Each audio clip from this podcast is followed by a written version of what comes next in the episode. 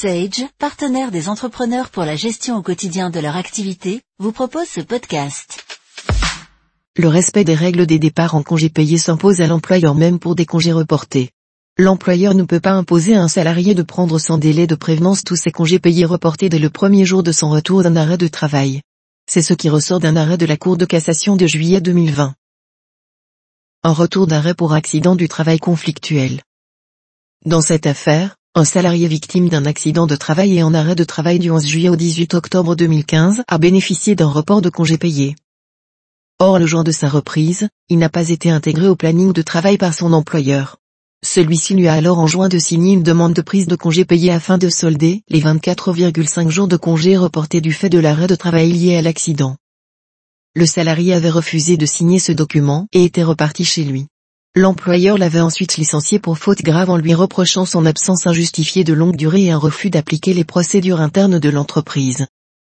Le licenciement a été considéré comme sans cause réelle et sérieuse par les juges du fond et par la Cour de cassation. L'employeur fixe les dates de congés payés mais doit respecter certaines règles de prévenance.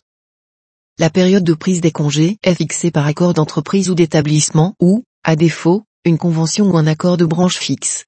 Faute d'accord collectif la prévoyant, l'employeur définit la période de prise des congés, le cas échéant après avis du comité social et économique.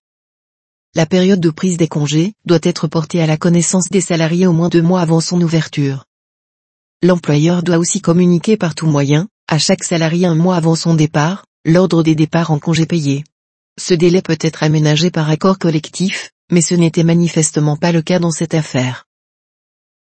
Le délai de prévenance concerne aussi les congés reportés.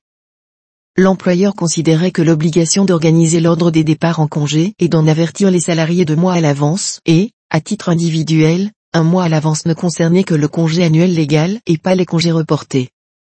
Il n'a pas obtenu pas gain de cause.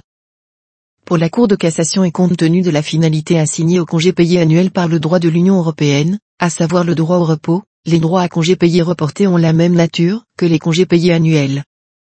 En conséquence, les règles de fixation de l'ordre des départs en congé annuel s'appliquent aussi aux congés annuels reportés. Or dans cette affaire l'employeur avait voulu contraindre le salarié à prendre, du jour au lendemain, l'intégralité de ses congés payés en retard, en lui imposant sans délai de prévenance de solder l'intégralité de ses congés reportés. Ce faisant, il avait commis un abus dans l'exercice de son pouvoir de direction, de sorte que le refus du salarié d'obtempérer et de prendre ses congés reportés n'avait pas de caractère fautif. Le licenciement était donc sans cause réelle et sérieuse. Accompagnez la gestion de votre capital humain avec les solutions Sage Business Cloud. En savoir plus sur sage.fr.